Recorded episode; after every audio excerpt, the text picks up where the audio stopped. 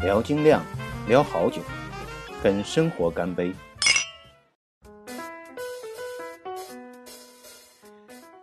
大家好，好久没有录精酿自酿啤酒的节目了，今天就酿一，不是酿一个，今天就录一个酿造日记。那么今天我手边是有一本自酿啤酒圣经的书，然后是我酿造的自己酿啤酒的一些做的记录配方啊之类的。然后还有是一瓶啤酒，是我自己酿的，仿仿修道院著名修道院风格的蓝帽的，嗯，至美蓝帽。现在我就把它打开，边喝边聊。哇，气很足。这一份酒我酿的时候好像糖放多了。所以每次开开来气都很足，往外泡冒泡。不知道大家有没听到啊？倒在酒杯里就有这种沙沙的声音，泡沫。OK，尝一口。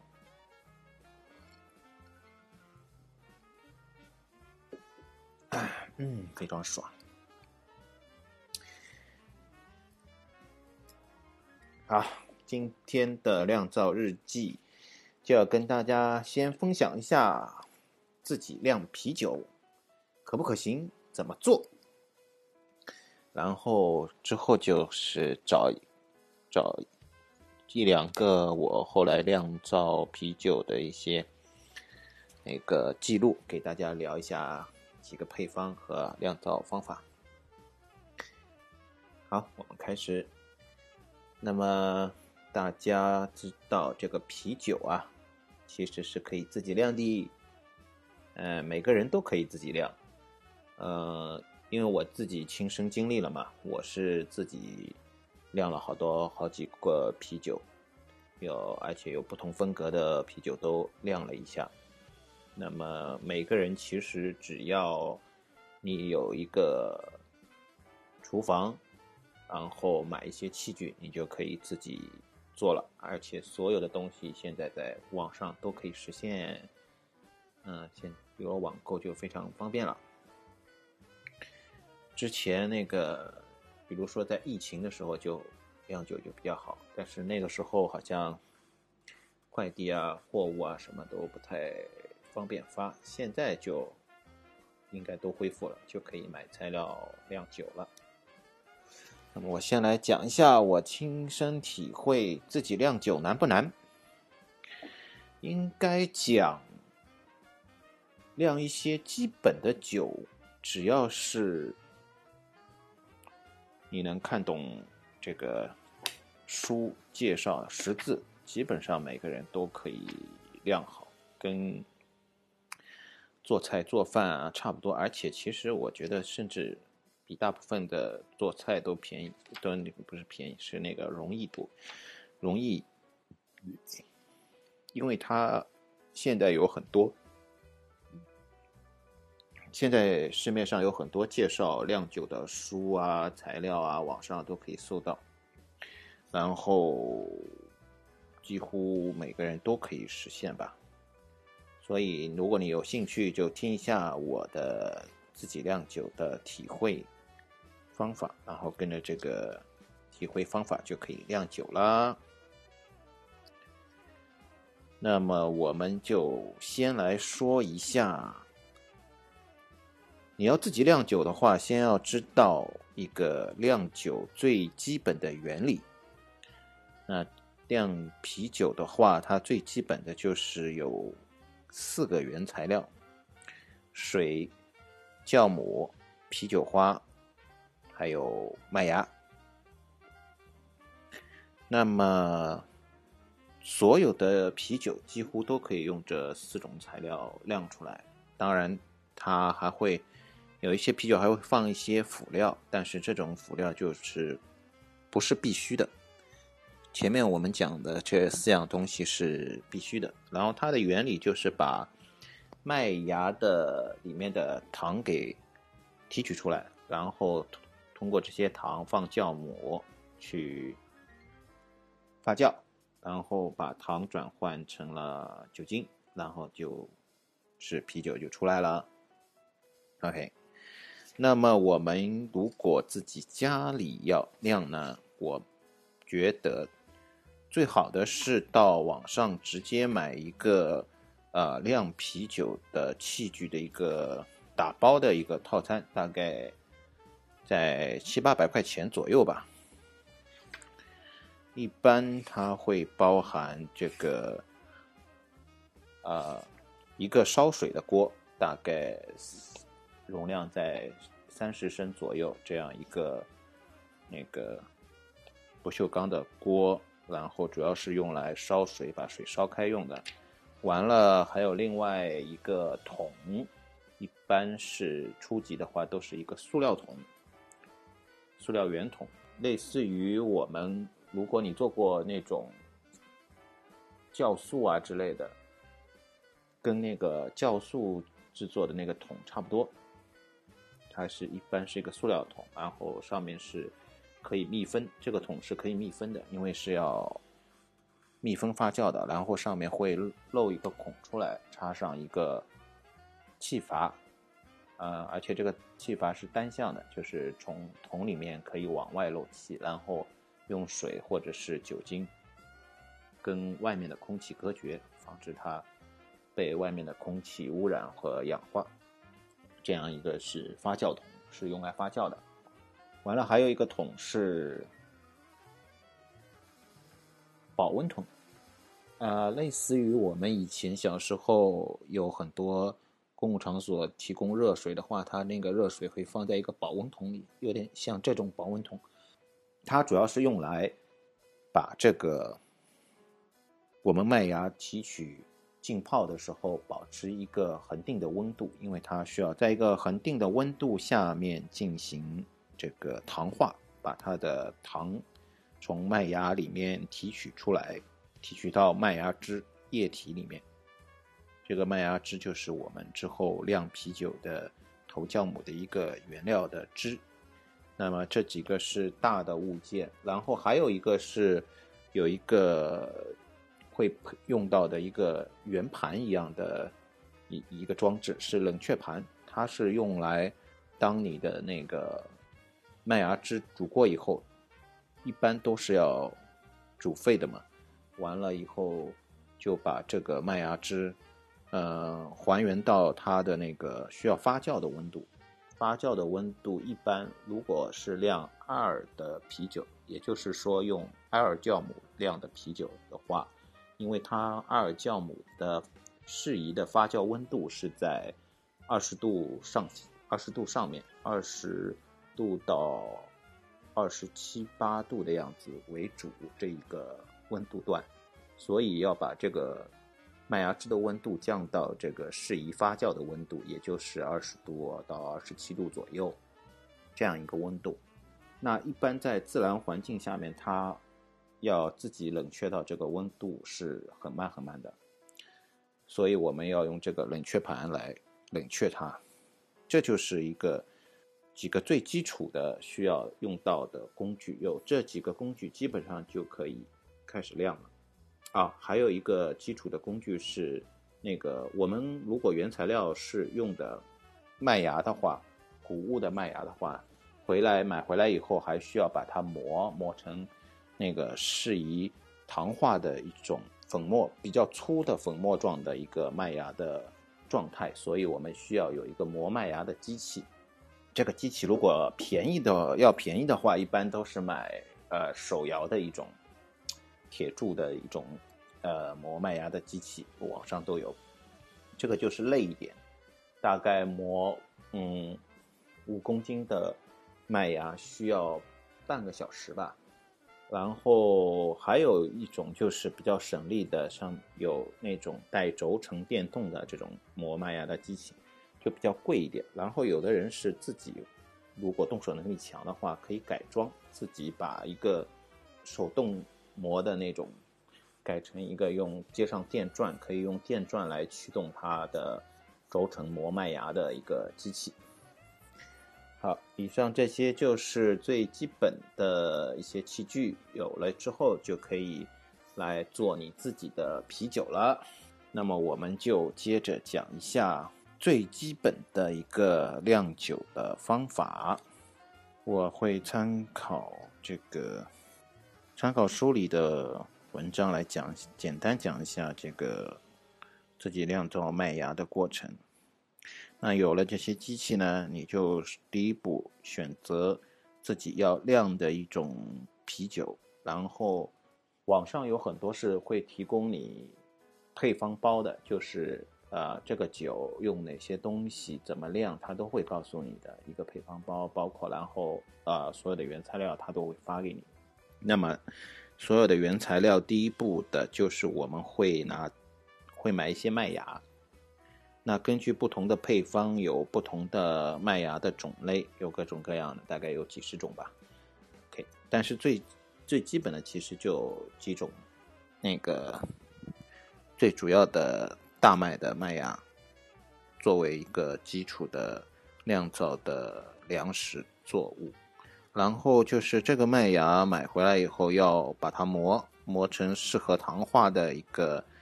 呃形式。基本上适合糖化的话，大麦芽它是有那个谷糠的，就是它外面有包裹一层皮的。然后我们磨麦芽之后呢，就是要把它这个谷糠给退下来，而且要完比较完整的退下来。然后呢，它里面的那个大麦的这个果实果粒这个东西，它要把它弄碎。但是呢，那个外皮果壳的不要把它弄得太碎。嗯，之所以要这样呢，它是因为它那个果果壳是那个粗纤维状的嘛，呃，体积也比较大一点，然后在我们糖化的时候，有利于把那个呃糖化的麦芽汁给润出来，给浸出来，然后呢，这个谷物的东西呢又留在这个过滤的包里面，不跟着水一起出来，这样就是最好的一个理想状态。所以呢，我们。就有了麦芽，那就把它磨成适合糖化的状态。磨完了以后呢，我们就可以在磨麦芽的时候呢，一边就可以把你需要的一些热水把它烧到指定的温度，一般是在，因为我们糖化的话是一般是在七十度以下，大概六十几度的样子。六十七八度的样子，所以呢，这个水一般都烧到七十度以上出头一点，啊，一般是七十到七十四度的样子。这个呢是需要有一个，嗯，怎么讲？有一个计算的，就是根据你需要糖化的温度，然后推算你这个，呃，放多少水，多少温度。然后这个呢是有的配方，如果是卖家会给你配方包的话，它里面配方会把步骤写的挺详细，也会指导你，呃，用多少水、多少温度的。但是如果你没有这些自己量的话，你可以，呃，网上有一些酿啤酒的计算的工具，有一些软件，嗯，有收费的，也有破解版的，大家自己搜就行了。然后我。可以推荐一个有一个在微信上的小程序，叫做“咕噜精酿”。咕噜精酿，咕噜就是口字旁一个古代的“古”，撸就是口字旁一个“鲁”，鲁迅的“鲁”。咕噜精酿。然后它这是它有一个小程序，小程序里面它有很多工具，里面就有计算各种各样模式的算法的东西小工具。然后它这个小程序里面还有。各种配方库，包括克隆各种有名的精酿啤酒的配方都有的。OK，那我们把水烧到指定的温度以后，就可以把这个麦芽进行糖化这一步骤了。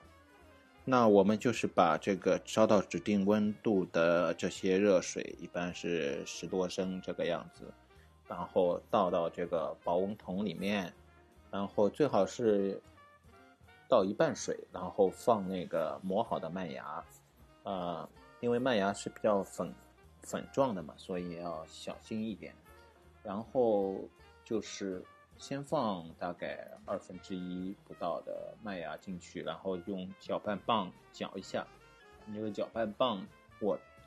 也是在那个有很多套餐里面都会一起买买到的，然后最有很多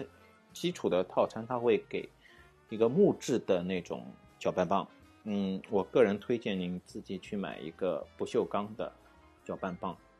它的大概有那个一米不到的长度，大概七十公分这个样子，然后一头是像。铁铲一样的嘛，铁铲的那个一头的那个样子，然后铁铲它上面其实会有很多镂空的洞，比这个木头的好用。而且，呃，我推荐不锈钢的主要一个原因就是这个木头的这个搅拌棒啊，嗯，如果沾了水没有晒干，然后它那个木头好像挺吸水的。是，如果在夏天的话，尤其是南方潮湿的地方。很容易发霉，发霉以后就因为因为我们还是要酿酒用的嘛，这个发霉了就不太好好弄了，所以我觉得还是不锈钢的比较好，然后比较轻也比较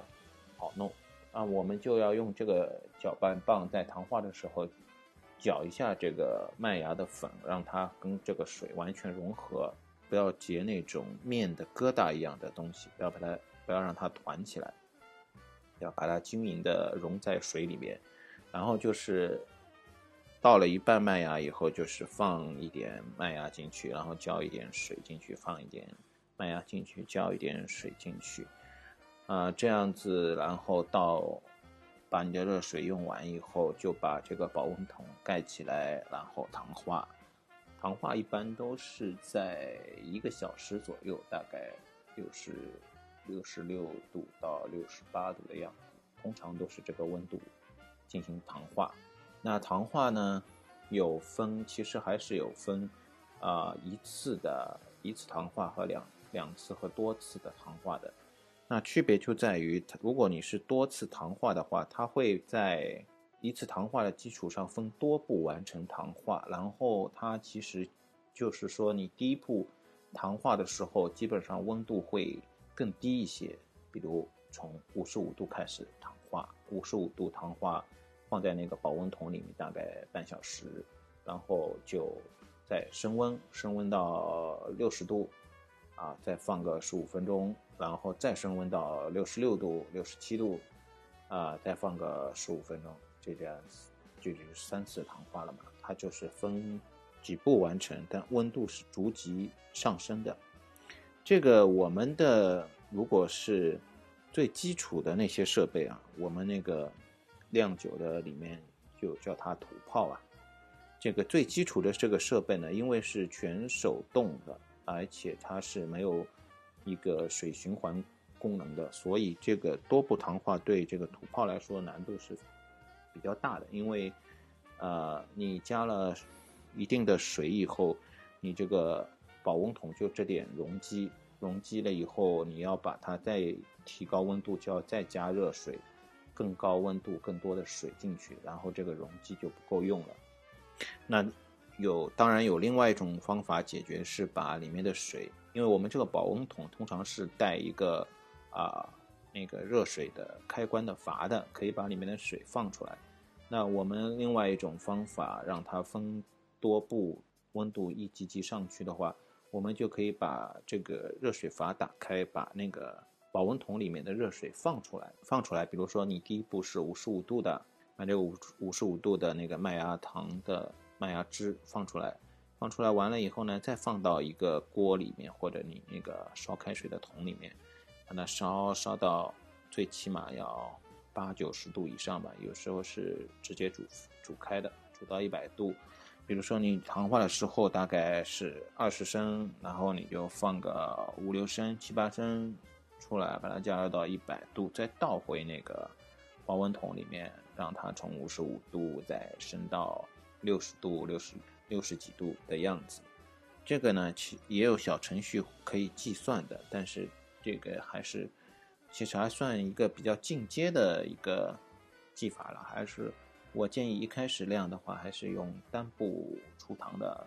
方法比较好一点。尤其是有一些风格的啤酒，其实单步出糖完全是可以的，不不会在那个口感上面有太大区别。这就是一个糖化的过程。那么我们糖化的时间到了以后，就把那个糖化的麦芽汁放出来。放出来完了以后，下面一步呢，就是一个叫做糖化完了，叫做洗槽或者是洗糖的一个步骤。嗯，什么意思呢？就是那个槽，就是那个浸泡浸泡过以后的那个麦芽，麦芽在那里的时候是一个。我们叫它槽，然后洗槽就是把继续把热水，大概是七十，一般是七十八度的水，大概按照你那个要酿多少酒的量来计算的一个水量，七十八度多用多少水倒进去，然后再把就是让这个水顺着这个嗯泡过的那个麦芽里面再流动一遍，泡一下。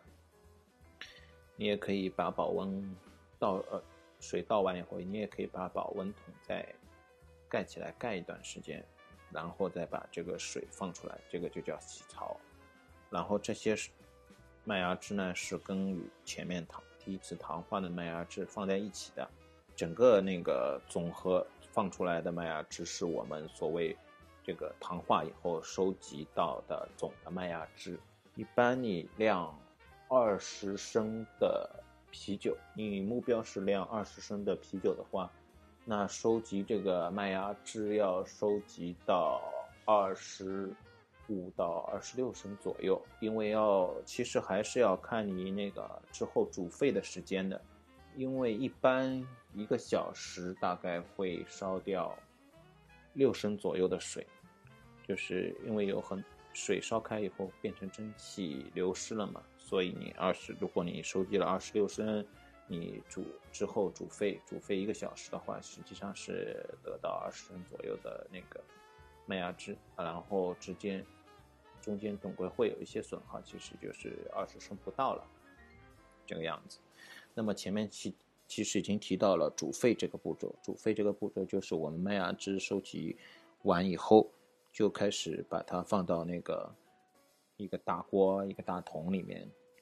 就是我之前讲的材料里面的那个不锈钢的大桶，再放到炉子上面烧，这个就是开大火直接把它烧开就行了。然后呢，一般那个买的煮沸锅都会配锅盖的嘛，一开始你可以把它盖着烧，但是等它开了以后，就肯定是要把它掀开来烧的，因为如果是一个，比如说是一个。二十八升、三十升的锅的话，你放二十六升，甚至有时候会收集到二十七八升嘛。这时候就很接近那个锅的最上端了。如果你把盖的紧紧的话，那煮开以后可能会把水给沸腾出来。而且如果水面跟那个锅的顶部很接近的话，之后你再放一些。呃，啤酒花之类的料进去，它有可能也会沸出来的，所以还是把它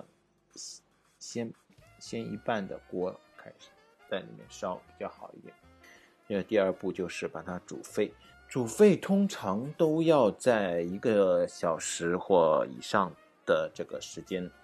然后那个煮沸的过程当中呢，我们就会把一些需要加的料可以加进去了，呃。那煮沸的过程当中，最主要的一个料就是啤酒花了。我们在呃得到配方或者说你想酿某一种酒的时候，都会嗯事先想好添加什么样的酒花，添加多少量，然后分呃什么时间段去投放这个啤酒花，呃。这里要解释一下，啤酒花其实是一种蛇麻草的植物，它里面是带那种油油的植物油那种。这种东西里面有一种叫阿尔法酸的物质，然后煮了，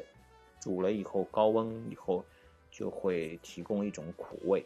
这就是这其实就是为什么啤酒里面这个苦味是怎么来的，因为我们这个麦芽汁其实它里面全是糖嘛，如果你真的喝的话，它应该是甜的，但是我们真正做酒做出来以后，一般情况下都是带苦味的嘛，这个苦味就是从啤酒花。而且是啤酒花要煮开才会诞生的。那各种啤酒花有不同的阿尔法酸度，根据这个阿尔法酸度，我们就是一般来说，阿尔法酸度越越高的话，它的那个之后 投到那个那个啤酒花，如果阿尔法酸度高的越高的话，它投到呃麦芽汁煮沸以后，那这个啤酒的苦度就会越高，是这样一个情况。然后另外一个，这个苦度还跟你那个煮这个啤酒花的时时间也是成正比的，就是你煮的时间长，它也会更苦；然后煮的时间短，它就不会那么苦。那投放啤酒花其实还有另外一个作用，就是增加啤酒的气味。那我们闻到啤酒打开以后，也可以闻到带有明显的各种各样的。气味，尤其是精酿啤酒，尤其是精酿啤酒中的 IPA，它的气味会非常突出。那么这个气味，啤酒的气味有相当一部分来自于啤酒花。那么这个啤酒花如果是长时间煮的话，它的气味会会变淡的，变淡的，就是也就是说跟煮的时间，还有它本身的气味的强度是相关的。那么我们要得到一个更香一点的啤酒，就是让啤酒花香气更留久一点。那我们就呃晚一点投，或者说少煮一点时间，就可以得到香味的。那么除了煮之外，还有甚至于还有更进阶的一个手段，就是煮完了以后再把啤酒花投进去，就是。等于投的啤酒花整个都不煮的，那这个就香气更大了，这个就叫干投，啊，通常在 IPA 里面会经常用这个方法。那一般的，啊，普通的传传统的欧洲的那种 L 啤酒的做法里面，就是没有干投的，也就是啊都是煮的。那么我们只要算好，事先算好时间，比如说某个啤酒花多少克，啊多少时间，一般。烧开这个时间都是从那个我们这个麦芽汁烧开了以后开始算的，就是我们呃麦芽汁烧开了以后，还要在烧开的这种情况下煮，最起码煮一个小时，呃有很多都是煮更长时间的，到一到两个小时吧这个区间之中。那么我们这个啤酒花的投放呢，就可以就其实是在煮沸以后才会投放的。那么通常我们在配方里面都会看到一些，呃，它的步骤也好，这种指示也好，会在啤酒花旁边会写一个时间的状态，比如说某某啤酒花啊六十分钟，这个六十分钟这个意思呢，就是说等这个麦芽汁烧开了以后，就直接把它把这个分量的啤酒花就投进去，然后它整个。煮开的时间是六十分钟，这个啤酒花就煮六十分钟。完了，可能它还有第二步是，呃，多少多少克这个某种啤酒花三十分钟。那么我们就是在煮开以后过，假设这个呃煮开，假设这个麦芽汁是煮开以后一共再煮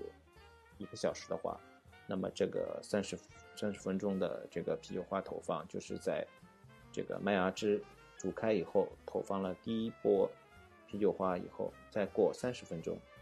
还再过三十分钟，也就是还剩下三十分钟，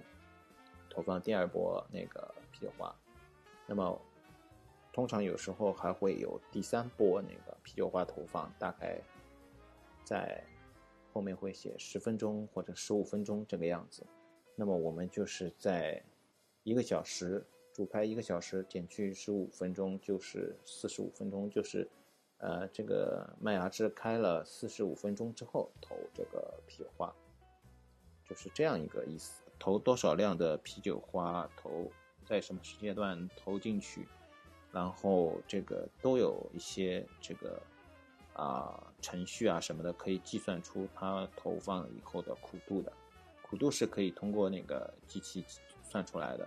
我前面讲的那个咕噜精量的那个程序里面也会有这个工具的。然后一些网上会你搜可以搜到一些这个。另外的一些计算的软件里面也会也可以算出来的。那么这个就是投啤酒花在煮开的时候，这个步骤里面要投啤酒花。那比如说一个小时我们煮开了以后呢，就马上要把这个火关掉，对吧关掉，关掉完了以后呢，在它冷却之前要做一步，就是拿搅拌棒到这个。烧开过以后的这个麦芽汁里面要去搅拌，形成一个漩，搅它，搅动它，形成一个漩涡，一个很急很急的漩涡。这个是其实是那种用漩涡来帮它，呃，我们烧开的麦芽汁里面的很多杂质把它沉淀下去。因为如果有漩涡的话，它会有一个这个叫离心力还是向心力啊？它那些小东西杂质都会，呃，顺着这个漩涡走到它最中心的地方，然后沉沉下去。然后我们搅搅好这个漩涡以后，就放在边上放十五分钟，让它沉淀下去。沉淀完了以后，就是呃想办法尽快把这个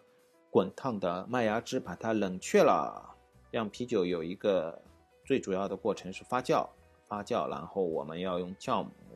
每一种酵母都有自己适合的温度，我们就要把这个麦芽汁降低到适合这个酵母工作的温度。因为刚刚烧开以后的这个麦芽汁肯定是在接近一百度的这个温度。如果这个温度里头那个酵母进去，那个酵母都会被活活烫死，都没有用的。所以我们赶快把它降温。那么我们降温就是前面提到的，你买如果一个打包的一个产品的话，它里面会包含一个冷却盘，一圈圈盘上去这样子。然后这个盘管是有最上面是有软管的，软管是可以接到那个水的，你可以接到家里的自来水的水龙头，然后通过这个水龙头放冷水出来，冷水流到这个冷却盘里面，一圈一圈一圈一圈。流下去，然后你把这个冷却盘放到麦芽汁里面，它就等于是这个水一圈一圈，冷的水一圈圈在这个麦芽汁里面流动，然后它因为是冷的会吸热，就把麦芽汁里面的热带走，这样子然后放出来。那么这个就是一个冷却盘的作用，是帮助这个麦芽汁降温的。我们之所以要降温，是要到这个酵母工作的温度。那么这个过程呢，我们讲酿啤酒的话是越快越好，因为我们要防止它这个呃麦芽汁在接触空气的时候被空气里面氧氧化，被空气氧化呢，一个是会影响啤酒的颜色，更重要的是会影响那个之后做出来酒的味道，可能会偏酸啊这样子。所以我们其实是尽可能要快的把这个温度降到适合发酵的温度，而一般我们自己。酿啤酒或者说精酿啤酒嘛，一般都是二酵母，就不会去晾拉格。当然也有些拉格也可以自己晾了，因为拉格温度更低嘛。那个二酵母是通常我们会首先尝试酿造的这个自己酿的啤酒，那它应该在二十，一般在二十三四度这个范围比较常见。那要降到这个温度，需要最好是在半个小时内能够降到这个温度。但是你如果初级的买这种一般的这个冷却盘的话，它的那个效率没有那么高，尤其是在天气热的时候，因因为如果比如说在夏天，室外室内的温度本身就已经到三十度或甚至三十几度的情况下面，你要把它降到二十几度是很难很难的。那么我们有一些土办法是，你可以准备几个那个呃那种大瓶的可乐瓶、细细瓶这种塑料瓶，然后事先灌好水，头天晚上就把它冻起来，冻成冰，然后那个冷却的时候就可以把这些可乐瓶放到这个呃麦芽汁里面。当然，这个瓶瓶罐罐都是要那个消毒过的，在这个包括我们其他器具，其实最好也都是严格消毒过以后的。在很多那个卖那个自酿啤酒或者说加量啤酒的那些呃网店里面都会有提供相应的那个消毒器具。我经常，我现在一直在用的一个消毒的器具是美国的一个叫习惯叫它双 S 的这个消毒液，它是美国那边专门为那个加量啤酒做的一种消毒液。它的好处是，这个消毒液浸泡以后大概浸泡。十五秒吧，按它的那个比例配方调好以后，浸泡十五秒就消毒完成了。这个消毒液可以直接进那个麦芽汁的，它是不会带任何气味或者其他东西的，可以直接被啊酵母给消化掉的。这个叫双 S，然后也不是很贵，而且它是一比六百这样配水的嘛，而且它可以你保存的好的话，可以反复用，一直用的。所以这个也是比较好的，可以推荐大家用这个啊。那么我们就想尽办法把它冷却，冷却到酵母果冻的温度。那么在这个过程当中呢，你要取哦，对了，在那个买套餐的时候，一套餐设备的时候呢，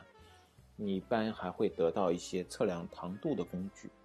这个测量糖度的工具是帮助我们计算那个啊。最初的麦芽糖浓度和最终的麦芽糖浓度，然后再通过这两个麦芽糖浓度之间的差别来把酒精度算出来，是这样一个作用的。所以在整个麦芽汁煮沸煮沸了以后，我们就要取一点麦芽汁出来测一下糖度。这个时候测的糖度就是啊初始的麦芽汁浓度或者叫麦芽糖浓度。这个初始的麦芽糖浓度呢是。我们经常会在一些我们自己买的工业啤酒，就普通的啤酒上面，它会显示一个麦芽糖浓度或者麦芽糖度的，是一个 P 做单位的，请这个 P 单位叫柏拉图，是一个糖度的单位。他们写的这个呃糖度的这个单位，其实就是我所说的，我们麦芽汁收集完了以后，在煮沸了、煮沸煮好以后，收集到的这个麦芽汁。的一个糖度就是初始麦芽糖浓度，这个时候要测一下啊，一般是有一种一种长筒长筒状的一个量杯，是超过两百五十毫升的量的，然后还有一个糖度计，是有点像温度计一样的，但是它底部有一个呃浮标一样的东西的，放到这个糖水里面，它会浮起来的，然后看。上面有刻度，就可以看这个刻度，啊，测这个了。这个就不具体讲了，反正你拿到以后自己就明白怎么怎么一个操作方法。然后把这个糖度测完以后要记下来的。糖度其实跟那个麦芽汁的温度还是有关系的，所以一般是我们认可的那个标准的那个糖度是在二十摄氏度温度的时候的一个糖度。嗯，但是你测。其他温度的呢也没关系，因为有很多这个软件或者程序，包括我前面讲的咕噜精酿这个小程序里面，有那种换算换算的那个工具的，可以把你呃其他温度测到的那个糖度，把它换算到二十度时候的一个糖度啊，这也就是测糖。初始糖度的测量是在麦芽整个麦芽汁烧烧开以后啊，烧开以后得到的那个麦芽汁的糖度，就是初始麦芽糖。完了，我们就把它降温。降温的时候还要把这个，因为我们降温完以后就要投酵母了嘛。那个这个时候我们就可以取一点麦芽汁出来，呃，活化那个酵母。通常来说，这个酵母是你要你在买配方包的时候再买，或者说你没有配方包，你自己完全自己配的时候会配一个酵母。啊，那酵母的种类也有很多种，啊。大的分就是二酵母、拉格酵母，这是两个大的分类。完了之下，这个二酵母里面还有很多酵母，因为不同地区的地方都有不同的酵母，酿各种不一样风格的酒是用不一样的酵母。然后这个酵母呢，现在有主流还是用一种干的粉状的一种酵母酵母粉，然后现在大概在去年，去年有一家好像是国产的一个生物公司出了那种液体酵母。这个液体酵母其实在美国这种就是怎么讲，嗯，酿自己酿酒比较盛行的国家，还有那种生物工程比较发达的国家，他们经常会用到这个液体酵母。液体酵母呢，其实保存时间没有干的酵母时间长，但是它好好的地方是它比较纯，就是这个酵母的味道比较纯。然后如果你要做那种酵母收集啊。就是酵母可以，其实是可以，你酿完酒以后，酵母可以是收集回来再利用、循环使用的。它它是一种活的生命体嘛，它是可以反复使用。按照他们那个官方说法啦，就是液体酵母反复利用的效果更好，然后干酵母是不太适合呃收集回来再用的。所以液体酵母比较更比较那个，一个是它那个。保存时间短，但是它的发挥的酵母的作用比较好，更好一点吧。然后这个酵母，而且对应的那个种类更多。嗯，这个你接触时间长了以后就可以知道。反正，anyway，不管你用哪种酵母，啊，液体酵母是不需要活化的。这个如果是用粉状的酵母是需要活化活化的。也就是说，你要把指定温度的三十度以下的水，或者那个直接用麦芽汁也可以倒到这个酵母里面，然后浸泡十五分钟以后再晃荡它一下，然后再放十五分钟。它等于是事先让这个酵母在这个水或者麦芽汁里面先活跃起来，是一种活态的状状态下，然后再投到这个你冷却完了以后的麦芽汁里面。好，这就是。酵母活化，酵母活化完了就可以投到麦芽冷却下来的麦芽汁里面了。那么在投这个酵母之前呢，如果你仔细的话，或者说你有这个这个兴趣的话，你最好是把这个麦芽汁充分的冲养一下，因为我们这个麦芽汁里面的糖在酵母的作用下发酵的话，它是需要大量的氧气的。如果你这个麦芽汁氧气不足的话，会造成它这个发酵不充分。那么我们冲氧有几种方法，一种是，你把那个装麦芽汁的桶拎起来，晃晃晃晃晃晃晃晃晃，哎，就把这个晃的话，就会把那个空气中的氧气把它融到这个麦芽汁里面。另外一种就是你。麦芽汁这个冷却的过程，一般我们是直接在这个烧开水的这个桶里面做的嘛。然后冷却完了以后，我们会用一个虹吸管把这个冷却下来的麦芽汁倒到那个发酵桶里面。那在倒进发酵桶的过程当中，你可以把它那个这个虹吸管，一个是腾空，另外一个是，呃，随便你四面八方的晃，这样是让它这个水。麦芽汁流到那个麦芽桶的时候，可以溅起来，液体四溅的这种状态，然后，然后让它溅到这个桶里面，然后让这个整个麦芽汁形成很多泡泡，那个泡泡越多，这个氧气融融融进这个麦芽汁就越多，这样也是一个充氧的方法。还有一种方法就是比较花钱的，就是买一个充氧的机器，就跟我们很多养鱼的那种会。不不不不，在那个鱼缸里面充氧的机器是一样的，它就是一个产生充氧阀的东西，放进去打个五分钟、八分钟、十分钟的氧气是足够了。那么你一般来说，其实，呃，初级的话就摇摇桶啊，然后滴更多泡沫在这个麦芽汁里面，就就可以充分充氧的，就可以用。然后这个过程中还有一个要说的就是。再从煮开的这个桶倒到发酵桶的时候，因为我们之前在煮开的时候投了很多啤酒花，啤酒花它是那个一般来说是粉末状的，也有也有一些干花一样的东西，但是干花我现在看到网上买的还是比较少的，主要还是那种颗粒颗粒状的，一颗一颗颗，但是它其实是那种。花把它打碎，打成粉，然后再把它挤成一颗颗颗粒那种样子的，就投到水里面会会融开来的，就是整个都是粉末状的。完了之后，你这个煮麦芽的时候，它还会有很多絮状的一些东西，反正沉淀也好，在里面就是一些絮状的一些杂质类的东西。所以你在倒桶从那个煮开以后，从那个煮开的桶里面倒到那个发酵桶的时候，最好做一下过滤，把这些东西过滤出去。那过滤一般有一个，它有一种是过滤的一个小塞子一样的，直接装在那个呃虹吸的那个乳胶管上面的，用过滤网，这个也可以用。另外一个，我现在比较习惯用的是直接把外。那些网店上面都会买一种干头用的那种尼龙尼龙袋一样的东西，它有目数的，大概买这种八十目啊、一百目啊这种的，然后把它套在这个虹吸管上面，然后这个液体流过这个尼龙袋的时候，它就会把那些杂质留在袋子里面，然后那个麦芽汁就会从这个网里面渗到这个。桶里面就等于把这个一些杂质都过滤掉了，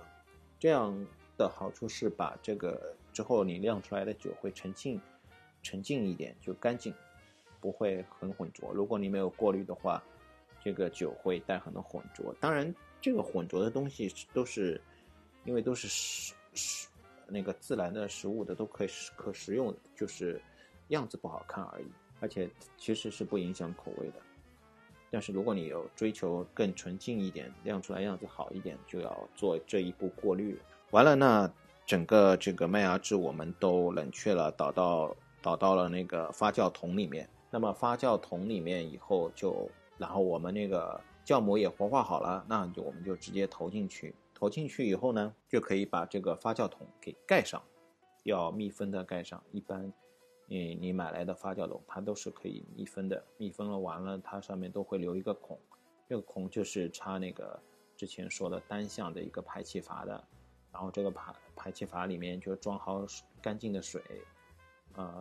比如说是烧开的，烧到一百度的水，或者是放一点那个高度酒精，医用酒精也可以，那个高度的白酒也可以放进去，就防止这个氧气从氧气在。流到这个发酵桶里面。之所以要用单向阀，是因为我们发酵的过程，它那个糖通被酵母作用以后会转成那个酒精，同时它有一个另外一个产物就是二氧化碳，它会排出来。所以我们要不能完全密封，还要留一个孔，让这些呃发酵完之后产生的二氧化碳从这个单向排气阀里面流出来。然后之后你就是很轻松的，就是放在那边等它发。自然发酵，一般是在二十四小时以后，它会，呃，开始剧烈的发酵，就是一个高发酵的高峰期等于。然后你去观察那个单向阀的话，它会不噜不噜不噜不停的冒泡，这个时候就是在发酵了。那就是大概发酵这个高峰期可以维持啊一两天的样子，就是比较频繁的，大概一秒钟冒两个泡。冒两个泡这种样子，慢慢的它那个泡的发泡的那个频率就会降下来，就是发酵越来越低了。然后你一般这个发酵的过程需要十天或者是两个礼拜左右，不同的酵母、不同的配方，它时间不一样。等它发酵完了以后，你就可以在这个考究一点的话，你就。发酵完了以后，把它那个发酵桶放到那个低温的状态下，让它里面的杂质再做一次沉淀，沉淀到底下。那么在发酵的过程中呢，我们因为是有一个发酵温度的，一般是二十几度，所以你最好是有一个地方是能够控温，控温在二十几度这个样子。那么有的人就问了，天热的时候，比如说。像我在上海，上海的夏天一般都超过三十度，三十度怎么办呢？一般有两种方法，一种是我们采用一种可以高温发酵的酵母，有一种酵母应该是比利时的，我忘了，好像偏向是赛松的那种，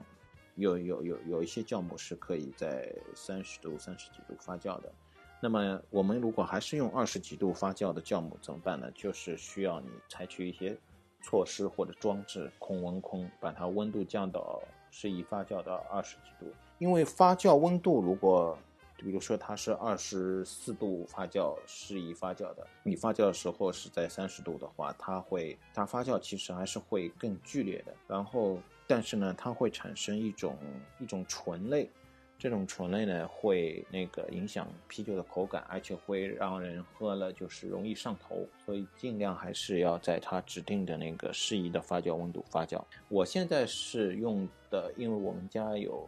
多一多余的一个冰箱，所以我可以把这个发酵桶放到那个。冷藏室里面，然后我再买了一个温控器，就是一个其实等于是外接的一个电源开关了。它有一个测温的一个装置，然后你定好呃这个电源启动的一个温度范围，比如说你是啊二十四度发酵，你是你就定在一个二十五度，让它就启动制冷，然后到了二十三度就让它电源停掉，不制冷，就这样控温。把这个冰箱的温度控制在二十四度左右，这样就可以发酵了。那么没有这些东西的呢，也不想用，也没有多一个冰柜、冰箱呢，这种情况下呢，你就可以用呃水浴的方法，把这个发酵桶泡在那个水里面，你想办法泡在水里面，然后投一些。我们现在冷链运输的时候会有很多冰袋嘛，冰袋存的你就放这些冰啊、冰袋这些，反正是降温的东西，把它这个水温度降下去，降到二十几度的样子，这样子水域通过水域的方法把它控控温在二十几度，那这个就是发酵的这个过程。那等了一个礼拜、两个礼拜，发酵完成了以后，你就可以收获了。把麦芽汁再从那个发酵桶里面，最好再做一次倒桶，就是从呃发酵桶里面倒到 anyway 随便另外一个容器里面。这个时候呢，也可以做再做一次过滤，用那个滤网这样子把那个里面杂质过滤，这样就更干净一点。包括我们之前说的放在冰箱里面冷却一下的方法也可以。发酵完以后，其实这个酒已经接近成功了。嗯，突然发现也讲了一个钟头了，有点累，放首歌听一听先，然后就讲发酵完以后的最后的一步。嗯，我们听一首《我把你灌醉》，听一个黄小琥版的。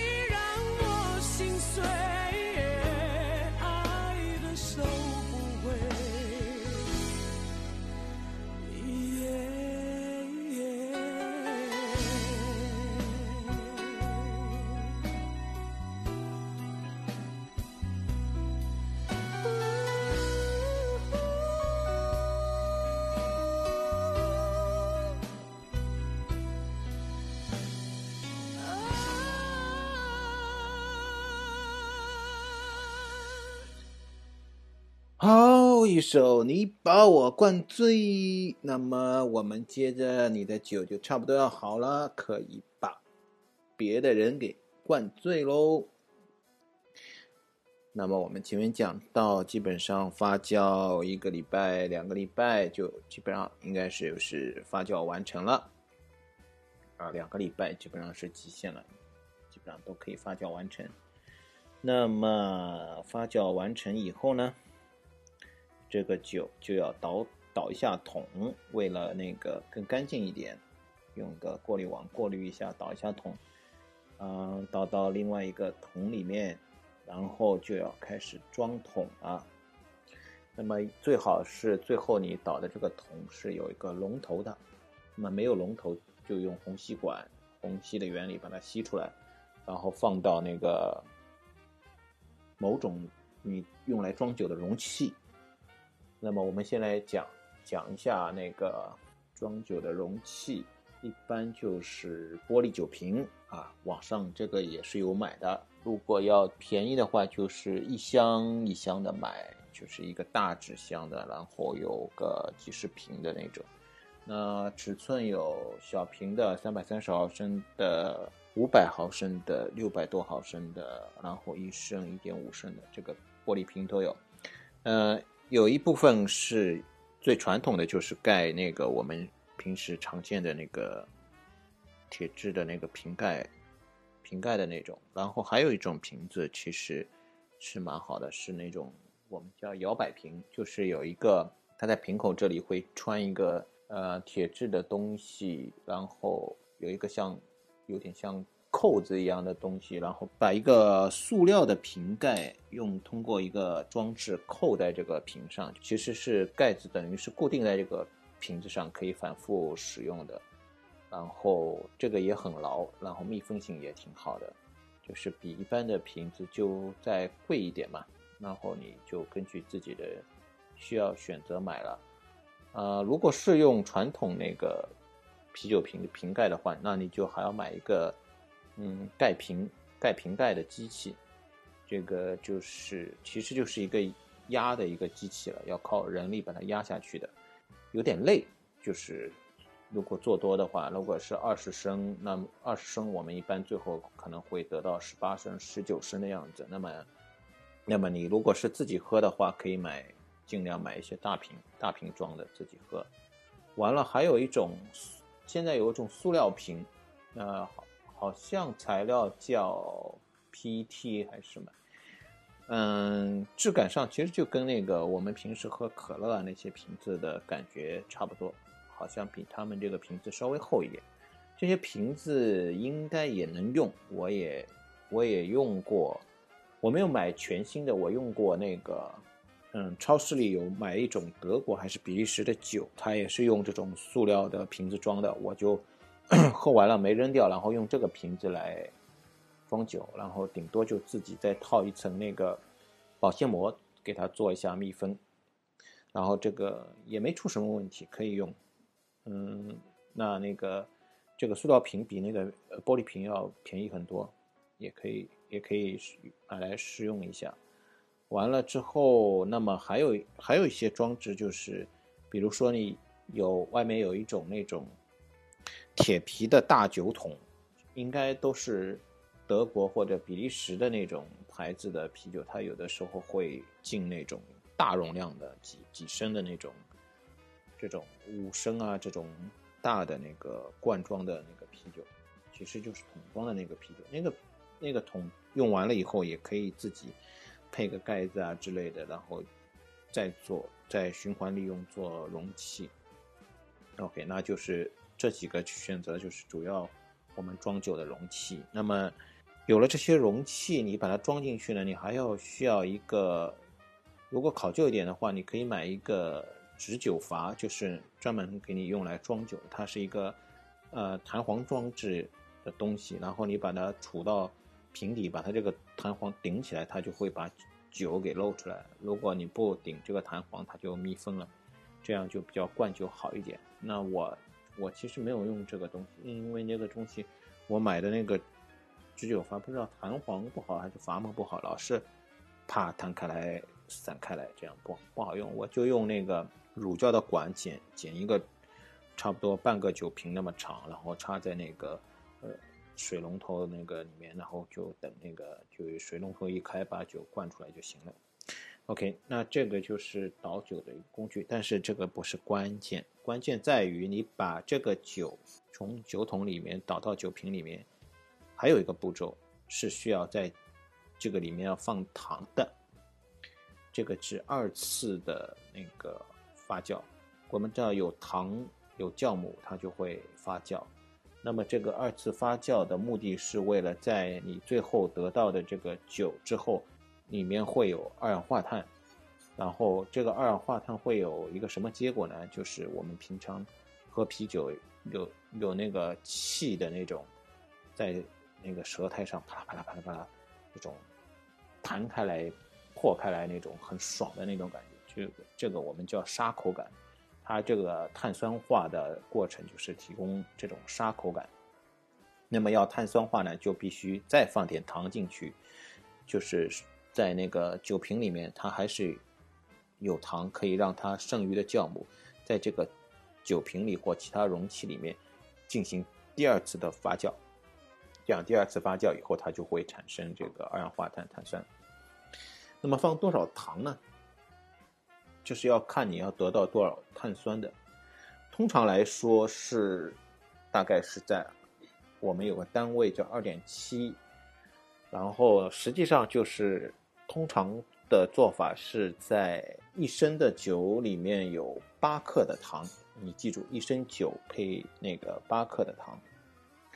那么我们有几种方法，一种是在你整个酒第一次发酵完成以后，就比如比如说投了酵母两个礼拜之后，然后你取那个，你算一下总的那个酒的体积，然后乘一下这个八克。因为一升是八克嘛，你乘一下，得到这个需要糖的这个量，然后放到一个碗里面，然后放两百毫升的水，开水进去，把它这个糖化开，化成一个糖水，然后整个糖水灌到这个啤酒里面，这是一种方法，就是整体把它灌在里面，然后就装瓶就可以了。另外，我在网上看到一个，也是我后来就是最近经常用的一个方法是。买我买了那种冲咖啡的太古的那种糖包，就是五克，是五克吧？好像是五克，五克一装，五克一装，五克一装的那个那种小的糖包，里面是白砂糖的。完了就是用这个糖包装那个酒瓶，因为它一升是，一升是八克左右嘛，那算下来，如果是小瓶三百三十毫升的话，它就是在。八克除以三就是三克不到，那么如果是五百毫升，其实就是一半，大概是四克不到。你就用一个秤也好，或者手里感觉也好，就这个糖包，分别把就是固体的糖加到这个酒瓶里，然后灌酒进去，让它在那里溶就行了。这是两种分配那个糖的方法。第二种方法的好处在于它可以精准的控制每一瓶的。糖量，因为你如果是一个就是总的一个糖水倒进那个最后装瓶的那个桶里面，等于是二十升，呃或者说是十八十九升的那个发酵完成的那个第一次发酵完成的那个麦芽汁里面混进二百毫升的水，二百毫升的糖水，那有可能有的时候它它溶的不均匀啊什么的，你你可能每每一瓶的。那个平均的碳酸化不一样，那这个后一步就是你可以控制每一瓶投的碳的量，基本上碳酸化的量可以控制的比较精确吧，这样一个。但是两其实两种方法都可以，就看你喜欢哪种方法了。那么投到这个酒瓶以后，我们因为要碳酸化，其实有一个发酵的过程，那也是自然的过程，所以还要等上一个礼拜到两个礼拜的样子。才可以得到这个酒，所以说总体来说，那么算下来做一个酒的话，是在三周到四周的样子，也就是差不多一个月的，基本上一个月的样子。那么不同的配方可能对发酵的，因为它的酵母不同，可能对发酵的时间呢这些要求不一样。装瓶以后碳酸化完成，你就可以打开来喝了。把这个这个这个一瓶瓶酒打开来喝，肯定，如果你是基本上按照那个配方去做，然后用的是酵母，呃，用的好的大麦，啊，用的比较好的水，那么你做出来的酒肯定不会比任何外面市面上买的工业拉格的啤酒差，我敢打这个包票。不管是从酒的浓度、口味等等各方面，肯定是要比拉格的味道要醇厚的多的。所以你有兴趣的话，就可以自己试一下。然后，因为我这个是音频节目，说的拉拉杂杂，也不是很细致，所以说，如果你有需要的话，你可以在网上搜一些材料。那我推荐比较好的就是有一本自酿啤酒圣经，这不是广告，是我自己真的是买了一本很厚的，大概买的时候是多少钱我忘了，一百块不到吧。它那个外面标的价是一百六十八，但是其实网上应该是有，应该可以淘到那个 PDF 版本的，你淘淘看。嗯，叫自酿啤酒圣经 How to Brew。我觉得这本书比较怎么讲，比较细致认真和比较科学嘛，它各个方面都有涉及，然后等于从最基础的开始讲，讲的比较细。然后那个中国有一个南京，他们有一个高大师嘛，他也有写了一本书，也可以参考的。另外就是网上有很多自酿的论坛，哎，我最近也很少上了，不能。这个论坛有一个加量啤酒的论坛，也可以去看一下，里面有很多帖子啊，什么是讲啤酒的，对你都会有帮助。另外就是我前面讲的咕噜精酿这个小程序，它里面自带也有很多教程